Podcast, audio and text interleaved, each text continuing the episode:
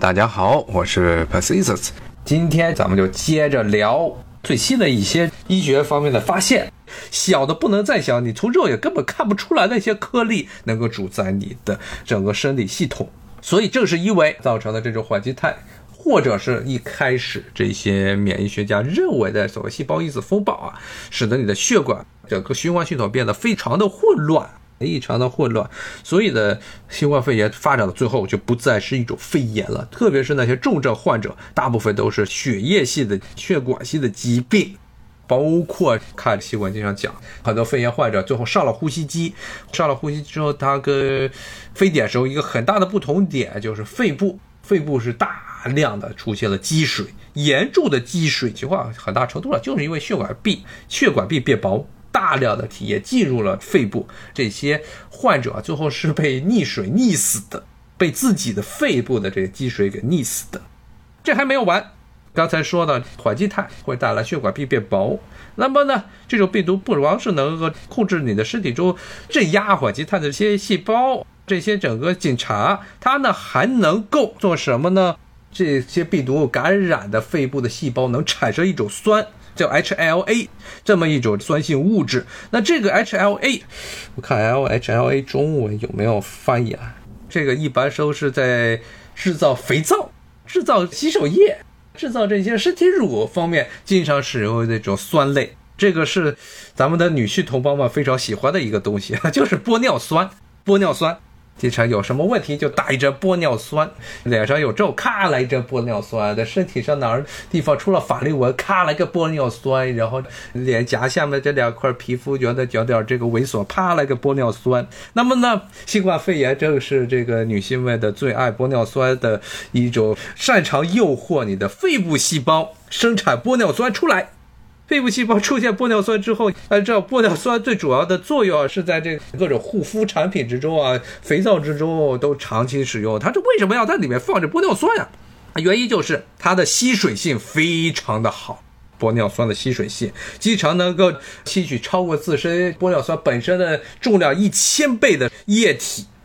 这就造成了很恶心的情况。为什么呢？我们刚才说了，因为缓激态造成的肺部积水，你的肺部已经是大量的水分，而呢，这个病毒呢，它又会使得你的这个肺部出现大量的玻尿酸，然后玻尿酸呢，把这些肺部的水全部都给吸过去了，吸过去的，你认为好像是没事儿吧？它不是，因为你吸过去之后，它永远都还在那，就跟块海绵一样，不断的吸收，不断的吸收，最后形成了什么呢？形成了一个胶状物质，亲水性的这么一种胶状物质。最后就造成了这么一个情况，所以呢，它还不是纯粹的这么一种水，而是一种胶，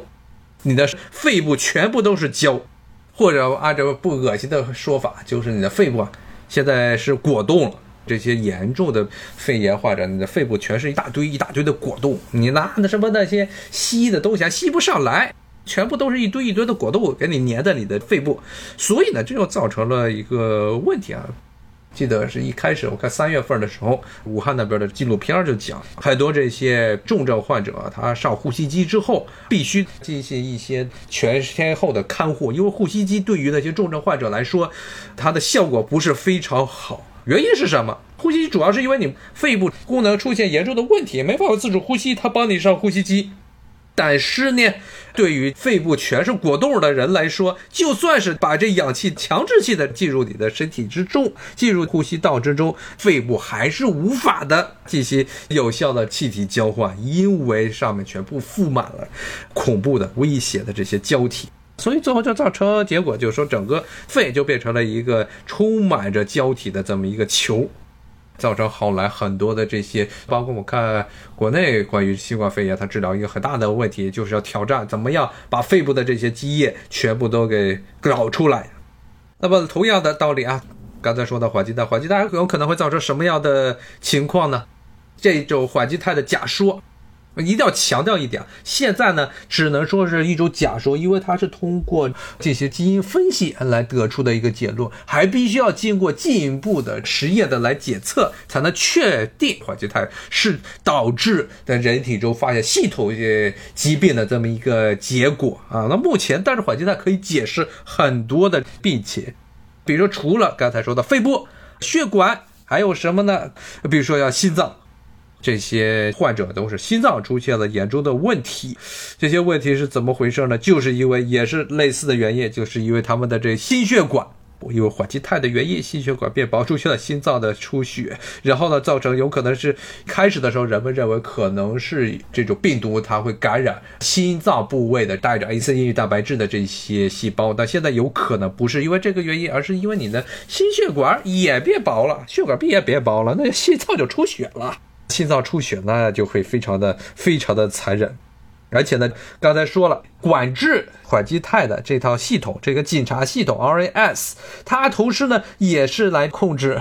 整个血管地区、血管地区的血压、心脏地区的血压以及血管的这些收缩。最后呢，整个这么一个这个缓激肽风暴，造成心脏。根本就无法的承受这么长时间的血液大量的这些液体流入心脏啊，在心脏心肌那地方出现，在那地方肆意妄为，最后造成了严重的心脏问题。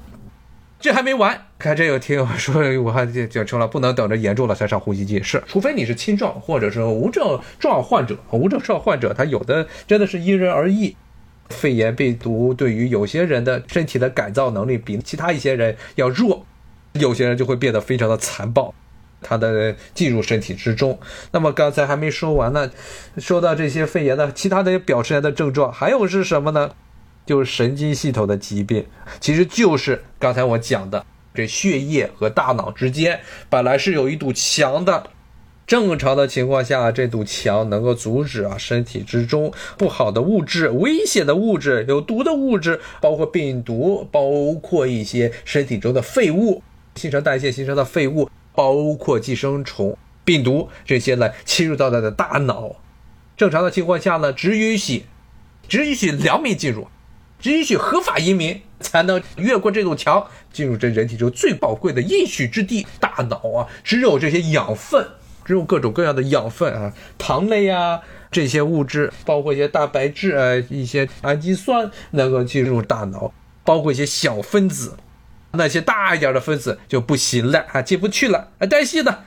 又是同样啊，当你的血管壁变薄之后，这些乱七八糟的东西就咵全部都进去了，所以就造成大脑部位的发炎，脑部的发炎，然后可能会造成严重的这脑部的伤害，这也是有可能。那么除此之外，还有一些其他的新冠肺炎常见的一些诡异的症状，也可以被这个缓激肽来解释。比如说像 ACEI，这也是一种实际上是治疗高血压的药物啊。药物呢，它的功效跟 RAS 非常的像，它对 RAS 的影响非常的像啊，它是能够降血压，能够提高整个身体中的缓激肽的表达能力。那么呢，现在的有一些科学家现在发现的，在他们写的论文啊，我看前不久这论文中就讲了这种病毒啊。它对身体中整个这些 降血压的作用，就非常像这种降血压的药。如果你是高血压，有可能这个还能够帮你降压。如果是感染这种 COVID 十九，它的整个药理的这个功能，药在身体中起到的这么一种功能啊，药理学的方面来说，非常像 ACEI ACE inhibitor 它的这种药的作用。还有最后一个一个可能是能解释的问题，就是大量的。其实这个是非常常见的，我不知道国内有没有类似的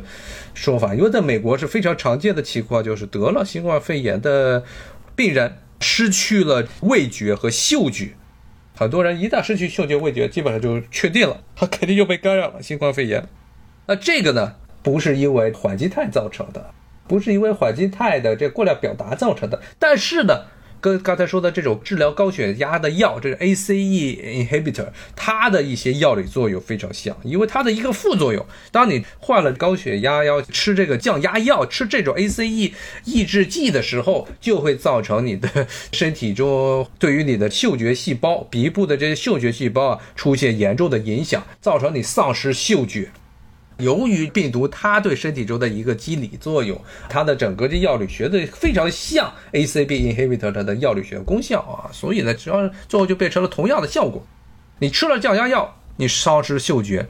然后呢，你得了新冠肺炎，你也一样丧失嗅觉，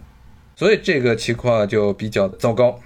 那现在呢，这些科学家啊，还是要强调一点啊，这个还只是一个假说啊，因为目前人类还是处于一个在对于这种病毒的一些本身的一些机理要做深度研究的状态啊。目前为止，只是一个通过计算机算出来，通过分析他们的遗传物质算出来这些可能性，是因为它攻击了人体中的 R A A R A S 系统，导致了这缓激态的过量表达。但是呢，这还不是一个真正的生物学上的铁证如实的这么一个结论。但是呢，通过这种假说呢，一些的医学家就提出来，可能能针对这一方面。能够重新让人恢复这 RAS 这个警察系统的药，可能能针对这一方面来进行对症治疗。至于其他的行不行，不好说。还有呢，另外一些药物可以去想，他们开发新的药物就可以想怎么样能够使得，一方面呢是能够控制住 RAS，能让 RAS 不要被病毒给绑架，或者呢怎么样能够也控制缓激肽。其中最简单的一点就是让你的身体中细胞啊对于缓激肽。不敏感，刚才说了，这种病毒的一个危险地是什么呢？就是它能让你的身体中的细胞啊，对于这个缓激肽过度敏感，过度敏感之后，血管壁就变薄了。你的想法呢，就是让这些细胞不要对这缓激肽过度敏感。那么，其他有一些药物，化学类的药物，有可能能够造成比较好的结果啊。当然了，无论如何。咱们最后说说结论了，其实一开头就说了结论，现在咱们来讨论一下啊。这无论如何，我们从这一个假说，我们就可以看出来啊，其实整个造成新冠肺炎的这种 COVID 十九这种病毒是非常的聪明的一种病毒，它聪明的体现在好几个方面，一个是它优化了自己的传染模式，比如说啊，它跟之前啊十八年前肆虐的非典一样。都是冠状病毒，而且他们所攻击的蛋白质都是 ACE2，也就是说这两种船，这两种殖民者的船，他们都是要挑同样的港口来个抛锚，都是挑同样的港口来抛锚。但是呢，COVID 十九这次的新冠肺炎，它这抛锚的效率要比非典要高得多，高了好多倍，有说法是到三倍到五倍，要比它的效率要高三到五倍吧。我也不知道最新的数据是什么，因为人类还在统计。所以呢，当时的非典咱们闹了半年，基本上消停了。而且这个呢，不仅没有消停，还成了一次全球性的流行，一个大流行。而且到现在还是每天的增长人数还是往上增的，昨天甚至达到了差不多三十多万。而且这还是有很多的数据是被忽略，没有被统计上的。所以它从感染人的角度来说，比非典要高效的多。同时呢，它造成的很多的身体方面的疾病都是系统性的疾病啊，不是纯粹的肺炎。如果你是指着盯着肺那地方，你就输了。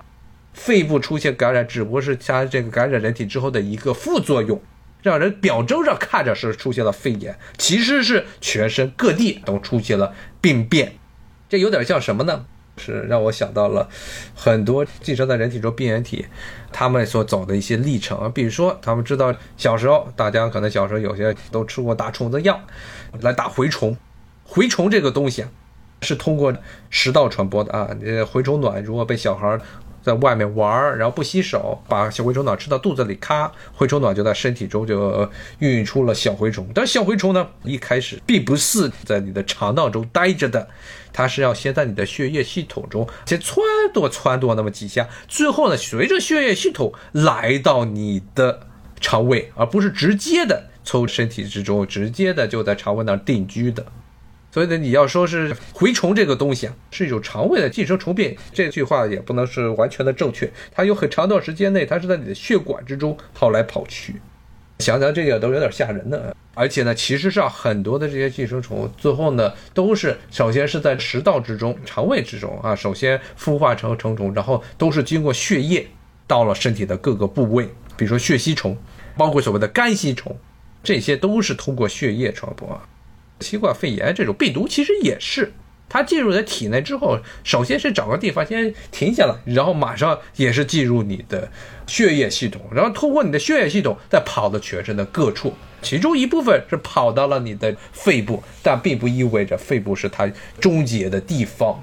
那这也是可以说就是人类啊，包括现在的这生物学界，经常老讲所谓的系统医学、系统生物学一个发展方向，就是以前啊，特别是西医，老是强调的是头疼医头啊，脚疼医脚啊，但实际上头部出现的疾病，有可能根本不是头部出现了问题，而有可能是你这个身体的系统出现了严重的问题啊，才会导致了表征是一个头部的问题。最后的结论。咱们还是回到一开始的宏观的叙事来说啊，就人类啊，咱们对于这个生物学，生物学从他真正在一开始列文虎克这个哥们儿啊，十七世纪的时候发明了显微镜，这人类才真正意识到这世界上有很多非常小的生物，是人物也看不见的生物，在到处跑来跑去。然后呢，直到了十九世纪后半叶，才诞生了所谓的细菌学说。Germ theory 才说明了这些人体啊很多的疾病是因为微生物的原因，细菌、真菌、寄生虫，包括后来的这些病毒，甚至有些连病毒都不是，什么叫软病毒？一个月字旁一个圆的什么来着？软病毒，这些东西造成的身体的很多的疾病。其实上，人类真正的医学史，现代医学史，其实你要看它的历史，也就一百多年，一百五十年，一百五十年不到。这段短短时间内啊，人类做出了很多的成就，比如消灭了天花，比如说基本上消灭了小儿麻痹症，但是更多的病毒还是没有得到控制，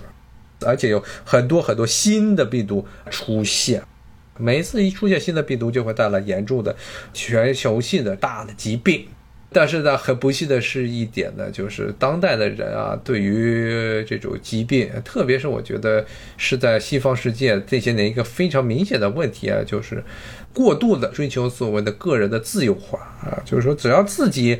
过得自由，我就不想让政府管。但是呢，造成的结果就是很多人根本不遵守啊，在公共卫生出现危急时候的一些要求，比如说这一次，好多人不戴口罩，或戴口罩戴的非常的奇怪。不露嘴，但是露鼻子，那这种最后结果等于是自欺欺人。还有很多的人甚至认为大家一起得新冠肺炎，然后呢挺过去了就好了啊。这种就像这个美国一直以来流行的一个非常奇葩的东西，叫做水痘 party 一样啊，就是一家小孩得了水痘，然后大家都把小孩送到他家去，大家一起欢呼，然后大家一起得水痘。说这样会造成免疫能力，这都是非常荒诞的行为。因为我一直跟大家强调一点啊，就是这水痘你得了之后，基本上终身你的身体中都会有水痘的潜伏病毒存在，它会存在在你的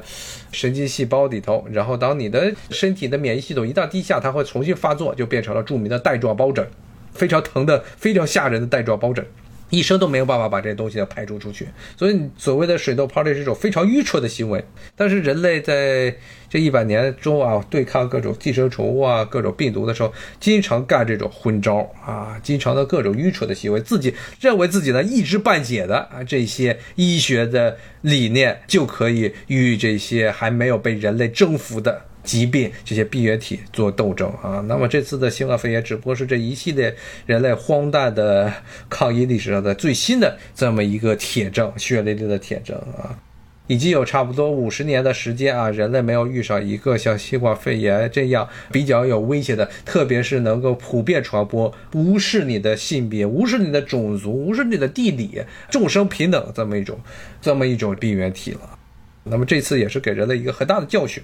不要把自己想的是能力无所不为，其实是很多时候咱们还是很多的情况，咱们对于整个世界，对于生物学界都知之甚少。咱们很多的这些生物学的知识，实际上还是来自于一种经验的积累。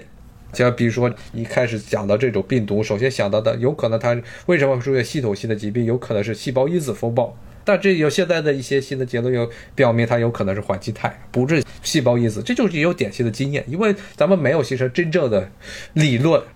都是通过一些经验的积累。那经验的积累就有正面的回馈和负面的回馈。那这一次的新冠肺炎，很多的这些人类之前的这些粗浅的观察都被证明是错误的，不光是所谓的黄种人才能得病，说这场疾病呢，可能就是一场大号的感冒。还包括最荒诞的一个，就是很多人认为到了夏天的时候，这场疾病就会自己就会消失。这现在看起来就是一个天大的笑话。在美国这边疫情上升最为猛烈的时候，正好是入夏开始。整个夏天疫情人数暴增的最厉害的时候。所以呢，这跟你的天气气候没有任何的关系。一开始他们有些人认为，通过观察感冒、流感，认为流感一般都是在秋冬季节爆发，所以认为可能是新冠肺炎，它到了夏天的时候就会消停了。其实根本没有，这又是一种经验主义，害人。所以呢，最后的结论就是你在出现这些新的疾病的时候，要往最坏的方面去打算，第一时间去做出反应，要往最坏的方面去做打算，